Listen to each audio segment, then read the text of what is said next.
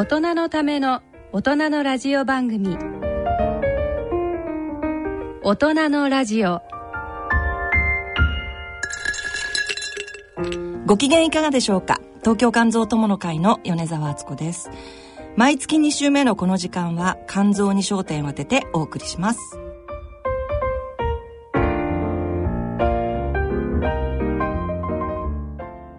さて12月に入りました、えー今年もあと3週間余りということで、えー今回は2017年の出来事や番組での話題えーことにですね肝臓疾患の医療の話題などとともに振り返ってみたいと思います。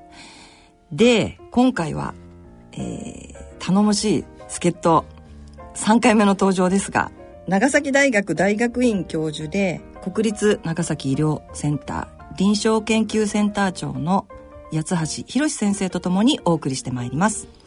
八橋先生よろしくお願いします。はい、あの、助っ人の八橋です。よろしくお願いします。本当にすいません。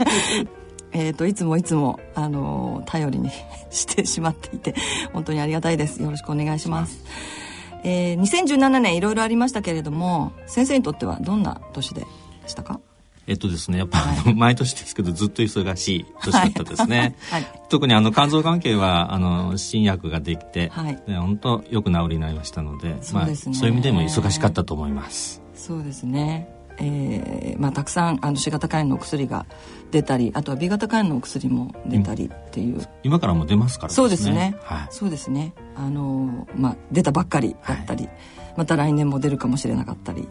はい。えーまあそんな年でもありましたけれども、えーニュースもあのいろいろありましたけれども。先生はどんなニュースが心に残っていますか？はい。えっと、ちょっと社会的にちょっと、はい。今年を振り返ると、はい。一番やっぱアメリカの大統領がトランプさんになったとそうですね。いうのはすごくインパクトが大きかったと思うんですね。まさかトランプさんがという。そうですよね。そう。で、最初多分大丈夫かなと思ったんですけど。そうですね、うん今もちょっと大丈夫かなって感じですけど。はいはい。ただ、あの、11月に来られたでしょ？はい。で僕はあの、安倍総理と非常に仲良しになられていて、はいはいはい。あの、まあ、いろんなこともありますけど、えちょっとこう、まあ、悪い人ではないなと。い。うふうに思いましたし、はい。あと日本とアメリカが非常に仲良くされたっていうのは良かったんじゃないかなというふうに思います。そうですね。ただ一つね、安倍さん、安倍さんも相当活躍されてて、ええ。まあ、非常によく海外に行かれてるので、はいはいもうお忙しくされてると思うんですけど、まあ体調管理も含めてですね、はい。私もいろいろなところに行ってはいるけど、そう先生もこ今年1年いろいろ行ってますよ。まあ海外中国もたくさん。3回行きましたし、アメリカにも2回行きまはいしたし、はいただ安倍総理も、あの、まあちょっと病気があるっていうのはもう、あうんの、公表されてますので、そうすね。はい。まあそういう意味で、ね、健康は大事かなとね。いうふうに思いますね。そうですね。安倍さんもあの、まあ、難病を患ってらっしゃるということですけれども、あのまあいつも顔色もよくお元気そうなので、はい。頑張っていただきたい。そうですね。頑張っていただきたいと思いますが。えーっとですね私あの、はい。今年はですねえーっと特に ちょっとこれいろんなことあったじゃない。ろんなことあった。いろんなことあったんですけど最大のことは。あのあ一番自分の中ですごく大きかったのはこのラジオが始まった。そうですよね。そうです。3月からスタートしてもうあっという間に12月になってしまいましたけれどもあの毎回毎回月に1回ですけれどもあの、えーゲストに来ていただく先生とそれからあの、まあ、肝臓病のテーマを、えーこちらで考えさせていただいてで先生にはポイント取ってできていただいていろいろお話しいただいてっていうことを繰り返していたらまああっという間に本当に暮れになってしまい。あの、このラジオ放送が始まったっていうのは画期的だと思うんですね。ですね。あの、私以外のはい。呼ばれた先生方もはい、非常に僕後から聞くと、はい。あの、楽しかったとか出てよかったとか。おっしゃってます？おっしゃあ言われてますよ。あ本当ですか、はい。なかなかね恥ずかしくてねちょっともう聞けない自分の放送はっていう先生も中にはいらっしゃってはい。じ実はですね、皆さん、密かにちゃんと繰り返し聞いてるみたい本当にで。本当ですか？ちゃんと聞いてますかね？聞いていただいてるんでしょうか？あのーなんかでもとても皆さんいい経験になりました。またあの機会があったらというふうにおっしゃっていただいていてあの本当にありがたいなと思ってるんですけれども。えーでは、えー今日はこんな感じで1年を振り返ってお話を進めていきたいと思います。それでは大人のラジオ進めてまいります大人のための大人のラジオ。この番組は野村証券ギリアドサイエンシズ株式会社アッビー合同会社他各社の提供でお送りします。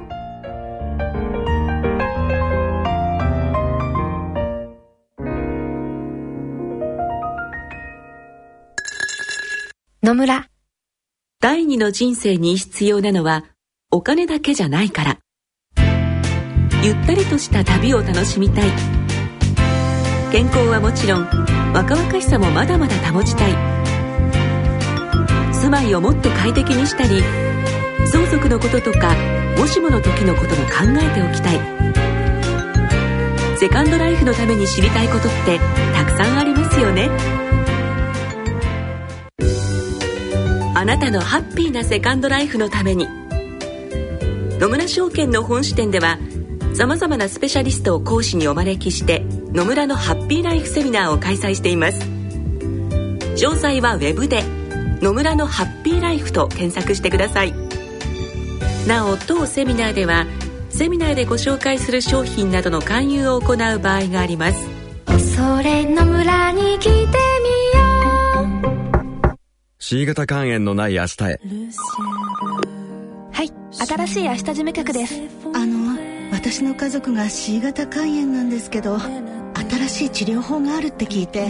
はい。最短12週間飲み薬のみで治癒を目指せる治療法もあります。本当ですか？その治療はどこで？お近くの専門医療機関をご案内いたします。新しい明日事務局では C 型肝炎に詳しい医師のいる専門医療機関をご案内します。フリーダイヤル0120-01-1134または治そう C 型肝炎で検索。ギリアド。大人のための大人のラジオ。健康医学のコーナーです。今回は2017年を振り返ってと題してお送りしてまいります。まずは2017年1月から3月までの出来事を振り返ってみたいと思いますが、えー、1月というとこれはとても大きなニュースですけれども、えー、アメリカでトランプ大統領が、まあ、就任しましたということで、えー、ちょっとした驚きでしたが、まあ、ツイッターで、えー、発言されたりっていうことで、うんうん、それが随分注目されました。えっ、ー、と、1月国内では、えっ、ー、と、偽造薬の問題が、はい、えっ、と、随分注目されましたけれども、えー、C 型肝炎のお薬が、そうですね。はい。あの、患者が薬局に取りに行って、それを飲もうとしたら、今までもらってた薬と違ったっていうことで発覚したという事件だそうですね。はい、あの、はい、名前がもう出てるので言いますけども、ハーボニーという、はい、まあ、最も C 型肝炎に使われた薬なんですけど、えーはい、結局ある時、えー、奈良の患者さんだと思うんですけど、あの、病院でお薬もらって開けてみたら、えー、同じものだけじゃなくて違ったものが入ってたっていうことで、えー、これは何だと、そうですね。いうことで分かったんですよね。はい。ただあの今回ある程度それ発見が早かったので、うん、実は非常に限られたあ人にだったのと、えー、実際その薬は飲まれ飲まれてないということなんでね、よかったんですけど、うん、やっぱりこう薬局でもらったお薬が、はい、実はあの偽物だったというのちょっとあの患者は考えられない信じられないですよね。はい、うんうん、でやっぱりこれはお薬があの作られて、はい、手元に行くまでのいろんなこう複雑な経路の中で、やっぱり一部こうそういうふうなこう余地があったんだろうということで、ね、今ものすごくもう全部検証されてですね、はい、こういうことはもう二度と起きないように、うん、あの日本ではなってるみたいなんです。なるほど。ただ海外ではね結構こういう偽物薬は多いみたい、多いんですかね。はい、うん。なのでまあおそらくネットや何かであの直接購入されたりする場合は偽のお薬、えー、を買ってしまうというような危険もやっぱりあるということですかね。あのよく言われてるのはあのバイアグラですね。はい、買った場合、はい、必ずしも、うん、本物ではないのがあるというのはある程度知られてたんですが、えーえー、今回は薬局で買ったお薬だったということで、でね、やっぱそれものすごくあの患者さんにとってインパクトというか。いやもう薬局で偽薬もらうなんてもう全く予想だにしてませんもんね。何を信じていいのか分からなくなるぐらい。はい、だから本当あってはいけないそうですね。ことだなってまあそういうことですごく衝撃的なあの、まあ、ニュースになりましたけれども私も当時はものすごくたくさんの取材を受けた記憶があります。ただあの今あの厚労省も含めてですけども、はい、こういうことがあったのでもう日本ではもうこういうことはもう二度と起きないようなうシステムにはなってると。あそうですか、はい、病院においてもですねやっぱ薬の管理というのも非常に厳密にされてるので、まあ、今後は安心されていいと思うんですが、はい、やっぱこういうことが今年の1月にあったという、ね、そうですね。ちょっと驚きのあの、はい、まあ、事件でしたけれども。はい、えー、それからこれはもうまた世界のニュースになりますけれども2月、うん、えー、これもすごく大きなニュースになりました。マレーシア国際空港で、えーと、キム・ジョンナムさんが暗殺されるという事件がありました、うん、それからプレミアムフライデー。これ2月なんだだったんですね。2月からスタート。なんか最近よくまあ、ちょっとあまり実感がないので、はい、あの、わかりませんけれども、スタートしたということで、これは病院の方でも何か影響がありますか？東京ではあるとされてるんだと思うんですよ、プレミアフライで。はい、ただ、長崎だとあんまりそういうのは話題にならない。あ、本当ですか？というのと、うん、ただですね、やっぱりこう、働き方改革の一環だと思うんですね。えー、で、やっぱり今までの日本ではちょっと働きすぎで、うん、まあ、いろいろ、まあ、労災のこともありましたから、えー、やっぱ病院においてもですね、例外なく、やっぱこう医療従事者も、やっぱこう労働時間を守るというのが非常に今年話題になりました。はい。で、我々の病院もですね、やっぱりこう、勤務状態の把握と、えー、で、もう超過勤務を極力減らすというふうなことで、はいえー、例えばもう会議も全部時間内とかですね。はい。でも、もう8時半から5時が正規な勤務時間なんですけど、はい、もうその間に仕事を終わらせるように全職員、今努力はしてます。大変です。ただですね、医療っていうのはこう24時間。そうですね。病気には昼も夜もないでしょ？はい。で、その中でどうやってこういうふうにこう、勤務を定めた中でやっていくかっていうんで、相当ですね、努力と工夫をしないといけない。うんそうですね、はい、今までのような、えー、仕組みでもって、えー、要は5時にはじゃあ借りな借りなさいっていうことになると、やっぱり仕事をこなせないような状況にどうしてもなってしまう、ねうん、そうですよ。あの、5時になったからといって、主治医がいなくなるっていうので、本当に患者さんいいのかいや、困る。困るでしょ？はい。ただですね、やっぱ世の中、やっぱある程度もう当番制にするとか、うん、そういうふうなことをちょっとご理解いただかないといけないのと、うん、あと一つはですね、あの、病気の説明を受けたい。はい、って言った時に、例えばこう、遠方にいる、まあ、息子が、会社があるから、土日なら来れますと。で、土日にこう面談をしてほしいって言われるんですよ。はい。うんうん、ただ、あの、土日に面談するっていうのは、今度、我々にすると、休みの時に話をするようになるわけですから、はい、まあ、今後やはり、こう、極力ですけどあの、うん、こう働いてる時間内に、こう仕事を終わらせるっていうのをお互いこう分かり合うことが必要かなと。なるほど。そうですね。ただ私もずっとあの通院も今も続けてますけれども例えば外来で見ていただくときに先生ってずっと朝から夕方までずっとあの外来出てやってらっしゃるじゃないですか。はい。で、そんな中でお昼一体いつ食べてるんだろうとか、ちょっと心配になる時ありますよね。私はだいたい外来9時からスタートするんですけど、はいえー、終わるのがだいたい3時ぐらいですね、はい、遅いと4時ぐらいになるんですが、はい、あの、ご飯食べてないです。あ、お昼ご飯食べずにはい。ただ、あの、水分はね、やっぱこう、腎臓をいたわらないといけないので、はい、お茶は飲むんですけど、はい、あの、ご飯は私は食べてないです。っていうことはもうお昼の時間もずっとやってるってことですよね。で外科の先生はですね、やっぱこう手術してる間にご飯食べないんですよ。でずっと立って手術してるわけで、まあそういう意味ではね、医者っていうのはあんまり時間に関係なく仕事をやってるということが多いかなという気がします。そう、お医者さんって本当にその、まあいつも心配になってしまいますけれども、本当に働きすぎのような状況に、まあ、さっき先生がおっしゃったように、やっぱり患者にとっては、あの、必要な時に先生に見ていただけるような環境が、まあ、あれば、それは患者にとって大変ありがたいんですけれども、それを患者自身も望んではいますけれども、先生自身の健康っていうこともやっぱりそうですね。で、実際健康を害してる医者もいるので、うん、やっぱあの、過重な労働っていうのはやっぱ避けましょうと。うん、ただ実際私も結局朝7時半ぐらいに病院に行って、えー、帰るのは9時過ぎなんですよ。だから晩ご飯は実は、9時過ぎ本当6時前後に食べるのが一番いいと言われてるわけですけど、うん。はい、まあ、そうせざるをみたいなところはありますけど、うん、まあ、その中でやっぱ健康管理しないといけないっていうふうな話ですね。えーえー、なるほどなるほど。ただあのこう医者も人間ですし、はい、まあ、お互いこの、まあ、やっぱあの労働時間減らすっていうのは、まあ、世界的な動きでもあるし、えー、やっぱ効率上げるとかですねうん、やっぱあの働いてる時間内に集中してやるっていうのは間違ってないと思うんですよね。えーえーただあの日本人はそういうの下手くそだから。そうですね。なかなかずっと仕事のこと考えてしまったりとか。うん、だから欧米の人は結構あのバカンスしっかり捉えますしね。そうですね。今後そうしていかないとあのいけないんだろうなっていうふうに思います。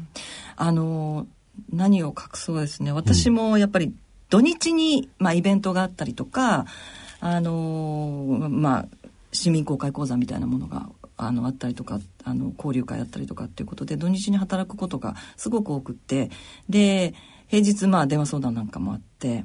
原稿起こしもあるし。みたいなこともあったり あのまあこういうラジオの,、あの仕事もあったりとかっていうことでえっ、ー、と今年のそうですね秋ぐらいまではなんかもう休みのことをあまりきちっと、うん、あの取ろうと意識をしてなかったもんですから本当に休みがあんまり取れなくてですね。なので、えーと、10月ぐらいからちゃんとその、えー、1ヶ月のうちに例えば10日は休みを取ろうとかっていうふうに決めたんですね。うん、それでそうするとやっぱりどうしても平日に休まなきゃいけないので、まあ、休みやすい時にあのあるいはポイントが入ってないとかそういう時に休むっていうようなことを、えー、意識してするようにしました。うん、じゃないとずっと私も肝臓のことを考えているので肝炎のことばっかり、ね、はい。肝炎のことばっかり考えていてちょっと頭がおかしくなりかけていたので はい。なのでそうですね。ちょっと休みを取った方がいいかな。で休みを取った時はあのなるべくあの仕事のことを忘れてなるべく走るようにはしています。はい。そうですね。はい、はい、はい えー、3月ですけれども、お笑いの世界では、ブルゾンちえみさんが活躍されて、すごい衝撃的で、もう大好きこの人っていうふうに思ったの覚えてますけど、まあこのぐらい、3月ぐらいでしたかね。えっ、ー、と、35億というのが流行語にも選ばれましたが、ね、はい。で35億は何の数字かなと思ったら、はい、世の中の男性の数そうなんですね。もう世界的視野でこう物事見てるから、あのメッセージは強いなと思ったんですけど。そうなんですよ。そんなに男がいるんだからっていう話なんですね。ただね、私あの35億の数字が出た時、20億。はい。っていう数字を思い浮かべたんです。20億？はい。はい。で、何の数字かというと、えー、また肝臓の話になりますけど、はい、世界地球の中で、はいえー、B 型肝炎に一度かかってる人は20億人なんですよ。ああ、一回感染してる人。そう。多いです。多いんです。だから、B 型肝にかかるかどうかっていうのは、そんな稀なことではない。ただ、持続感染してる人はやっぱ1、2%で1、2億人なんですけど、はいね、一度かかってるっていう意味では、20億なんですね。ちょっとね、そういうことも、あの、ね、ちょっと理解はいただきたいなって気がします。うんど。っていうことは気が付いてない方そう。感染してるのに気が付いてない方もたくさんいらっしゃるっていうことです、ね、それとねウイルス感染症っていうのは、うん、あのインフルエンザもそうですし、はい、あの水疱瘡も皆さんかかるでしょ？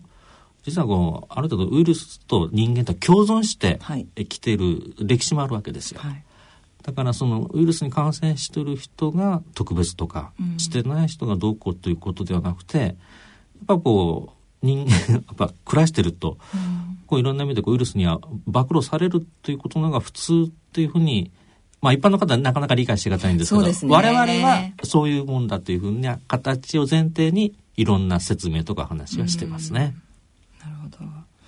まあ、あの、私たちはウイルスって、あの、まあ私たちはみんな感染してますので、あの、すごく身近だったりしますけど、まあ一般の方はなかなかちょっとそういった意味では、あの、まあ、距離を置きたいとか理解できないとかっていうところがあるかもしれないですけれどもただ実はその身近なウイルスっていうのもたくさんあるわけですよね。インフルエンザウイルスをはじめ、そうですよね。それとね、一つだけ、あの、B 型肝炎って、まあ、病気を作るっていうふうに言われるんですけど、はい、実はあの人間の寿命って1億年前までは15歳ぐらいで終わってたわけですよ。はい、で実は15歳まで B 型肝炎っていうのは実は何も起こさない。うん、ああはい。なんか人間がこの1万年前からどんどん寿命が長くなってきたので、うん、いろんな病気が出てきたというふうな歴史があるんですよ。なるほど。だからそれは人間が、まあ、勝手に長生きしたからっていうふうなところもあって、うん、実はウイルスと人間っていうのはかなりこう共存してるっていうふうに、ね、なんです。はい、それとね、ひょっとしたらこのウイルスを持ってるから生き残れた可能性もある。うん。それはあの進化論の話になるんですけど、はい、まあそういう意味でですね、まあウイルスというのは全て病気のような形に思われるかと思うんですが、えー、実はあの分かってないとか、未知のウイルスとか、うん、あのヘルペスウイルスっていうのは実は、ね、はい、皆さん、水ぼうそうかかった人は皆さん持ってるわけですので、はい、まあそういうふうな、あの、そういうふうなことでもあるんだなっていうのもちょっと理解いただくといいかなっていう気がします。すね、はい。はい。はい。わかりました。3月はまあこれは記念すべき、えー、ね、このラジオの番組がスタートしたという時期なんですけれど、第1回目の放送で、えー、肝臓全般について先生に、あのゲストに来ていただいて、でお話をいただきました。はい。3月10日、私が進行役を務める初めての放送会の模様をお聞きください。えー、ところで、えー、先生の小さい頃、少年時代の夢は何だったんでしょう？えっとですね、私は、まあ家も医者ではないので、はい、医者になろうと思ってなかったんですよ。はい。で、あの、数学とか理科が得意で、はいはい、実は高校の3年ぐらいまでは、うん、あの、理学部に行って、ええ、ロケットを飛ばそう。え？本当ですか？そっちの方にこう向いてたんですよね。だからちょっとあんまり明確に医者になろうと思ったわけではないです。医者だっていいのかなと思ってたんですよ、当時。え、それはどういう意味ですか？恐れ多いんじゃないかと思ってた、うん、まあ、診断して治療するっていうのが、はい、あの当時自信がなかったんですね、うん、学生あの高校生だったから、うんうん、けどまあそういう意味ではこう半信半疑で医者になったというのが正直なとこなんですよ。なるほど。で、ただですね、医学部に入ってから。ああ、本当ですか、で、自分の性格っていうか、にも、合ってたなというふうに思ってるんですけど、いか合ってませんかね？それは合ってませんとは言えないですけど、いや、先生は、すごく私たちにとっては、本当に、えー、いい先生。まあ簡単な言葉で言うと。うとうん、ありがたい、ありがたいですけど、ねうん、だなと思いますね。先生にとって肝臓とは何だと？思われますか？どうして私が肝臓専門になったか。そうそう。そういう話しましょうか。はい。えー、っとですね、学生時代に戻るんですけど、はい、あの、診断学という、あの、試験があるんですね。はいはい、で、やっぱあの、当時、いきなり患者さんを診察するのではなくて、えーえー、学生同士で模擬患者になって診察するわけですよ。で、やっぱそういうような形で聴診したりとか、あの心臓の音を聞いたりとか、胸の音を聞いたりと、お腹触るわけですよね。はい。で、そういう練習した時に、うん、で試験の日があったんです。ええ、で、私こう診察して、結構それ、あの、難しくてですね、はい、結構こう半分ぐらいの方落ちるんですけど、まあそれで一生懸命勉強したんですけど、はい、その時にお腹を触る、はい、触診。触診。で、その時に肝臓を触る。肝臓って、まあ、あの、肋骨の下にあるんですけど、はい、その触り方が、君は上手だね。って言われたんですね。そうなんです。はいはい、で、そういうところからすごく肝臓を意識するようになったっていうのが一つ。最近触診される先生なかなか。少ないみたいですね。はい。あの、割と年配の先生方はもう皆さん必ず横になってって言って触診をされて、それで私も随分あの安心した覚えがありますけれども、あの、なんとなくだるくってちょっともう進行してしまったんじゃないか肝硬変になってしまったんじゃないかみたいな思いがあった時に先生に見ていただいて「ああもう全然大丈夫全然平気」って言っていただいてああもうほっとしたっていう覚えがあるんですけど最近はなかなか触診をする医者が少なくなるとですね。はい。それは、どうしてか？どうしてなんですかね？えっとね、それは一つは、まあ昔はこう、検査の方法が発達してなかったので、えー、やっぱり診察で可能な限り診断するということ、五感を働かせるね。だけど今は血液検査もあります。はい、超音波の検査、CTMRI。はい、だから、全く診察しなくても、えー、血液検査とそういうふうな、うん、あ画像所見だけで診断ができるようになった。うん、だからもう、診察はいらないんじゃないかっていうふうな風潮があることは、今もあることは確かかなという気がします。はい、ただですね、私今もこう、あの、はい、研修医とか、えー、まあ学生もちょっと教えてるんですけど、やっぱり審査することの大切さ。うん、で、やっぱりあの、審査することでしか分かんないこともあるんですね。うんうん、で、あとやっぱ患者さんにこう、伝えるって言った時に、はい、やっぱ触診っていうのと、は大事かなと。で、そういう意味では私絶対あの、あの外来で触診、お腹触るのは、あの、基本省略してないんですよ。あ、本当ですか？今でもですか？今でも。へだから延べ人数と数十万人お腹触ってる。すごいです。っていうのと、さっき言いましたように、30年前から触り続けてる人いるわけですよ。ああ、そうですね。だから触り続けてるって言ったらちょっと怒られそうですけど。そうですね。はい、ただですね、やっぱりあの、お腹触るだけで、うん、この人が調子がいいのか、うん、悪いのか、わ、かるんですよね。あと一番わかるのは、太ったか痩せたか。ああ、そうですね。脂肪のつき具合ですね。で、なんなく、あの、触ると、前よりちょっと、ふっくらしたなとか、痩せたかなって、なんかちょっと言い方があれですけど、手が覚えてるんですよ。あすごいですね。で、やっぱり肝臓もですね、丁寧に触ると、柔らかいとか硬いとかわかるので、やっぱあの研修医とかああの学生さんにねやっぱ診察の基本、それと検査はもちろんいろいろ検査すると分かりますけど、はい、後になるので、うん、やっぱ見て感じる、うん、触って診察して診断するっていうのはすぐ分かるから、そうそう、検査の結果って1週間以上かかりますからね。そう。だからその間不安な気持ちのまま過ごさなきゃいけないので、私も触診していただいて、まあ一応血液検査もしましたけど、その時。ですけどすぐに、ああ、もう全然大丈夫。あもう全然ツルツルって言われて、安心安心しました。すごくその場で。うん、うん、だからこれはね、まあ、今日お、お医者さんどれぐらい聞いてるかわかんないですけど、若いお医者さんにはね、やっぱ診察することの大切さ。なんだけど、それは私の先輩が私に、ね、教えていただいたというか伝わってきたので、はい、やっぱそれを伝えたいなっていうふうに思うんですよね。そうですね。えー、最初の放送を今お聞きいただきましたけれども、先生、感想は何か懐かしいですけど、なんとなく。懐かしいです。ちょっと恥ずかしいですよね。そ うですね。ねあの、ありがとうございます。ちょっと恥ずかしいです。私も、やっぱりちょっと緊張してたように思います。はい。そうですか。はい。はい。はい。えー、この回は肝臓の基礎についてお話をいただきました。えー、改めて肝臓とはということで、まあ、肝臓どんな臓器かはい。はい、じゃあちょっと復習の意味も含めて、はい、説明いただきます。まあ、その時もお話したんですが、はい、肝臓は4つの機能がある。はい。で、1つ目は、あの、いわゆるものを作る。はい。あの、アミノ酸とかですね、タンパクとか、脂質とか、糖とかいう意味で、ある意味では全部こうご飯食べたものを、こう体に、えー、必要なものに作ってるのを肝臓。ですから肝臓は工場であるっていうのが一つ目の機能です。で、二つ目が、お話したかと思うんですが解毒機能、はい、要はお酒は皆さん飲まれるかと思うんですがお酒は肝臓で代謝されて、うん、こうまあ、無毒化されるということ。で、まあ、いろんなあの毒物もあのアンモニアも肝臓がこう体にとって悪くないものににしているっていうふうな解毒機能がある。というのが2番目です。はい。で、3番目があの単純ということで、あの脂肪をもともと吸収させるあの体液なんですけど、はい、えっと、その単純というのは黄色いんですよね。はい、で、それが肝臓で作られて、胆のという袋で濃縮されて腸管に出てるということです。で、一番この単純のことを理解するには、便の色。はい、便の色は普通黄色いのは、はい、あれは単純の色なんですよね。うん、だから肝臓から胆汁が流れなくなると、便が白くなってしまう。思い出しましたかね。思い出しました。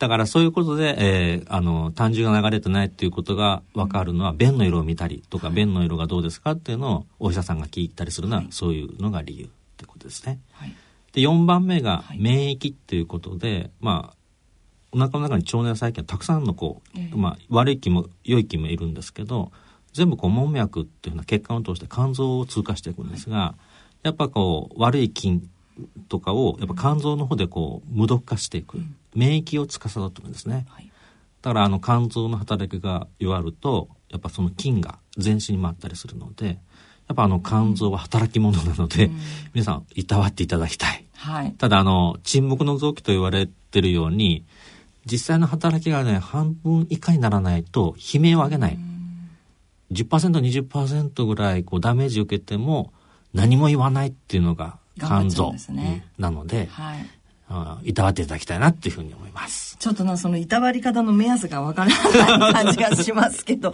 本当に痛くなったりとか、まあ、肝硬変の方でも癌ができても、何の自覚症状もないので、皆さん。そうですね。はい、やっぱり一番は、皆さん採血するのが嫌だと思うんですけど、やっぱ血液検査。そうですね、ね、定期的に血液検査を受けるということですね。わ、うん、かりました。肝機能の数値は、えー、まあ、常に注意してましょうっていうことですね。そうですね。はい。わ、はい、かりました。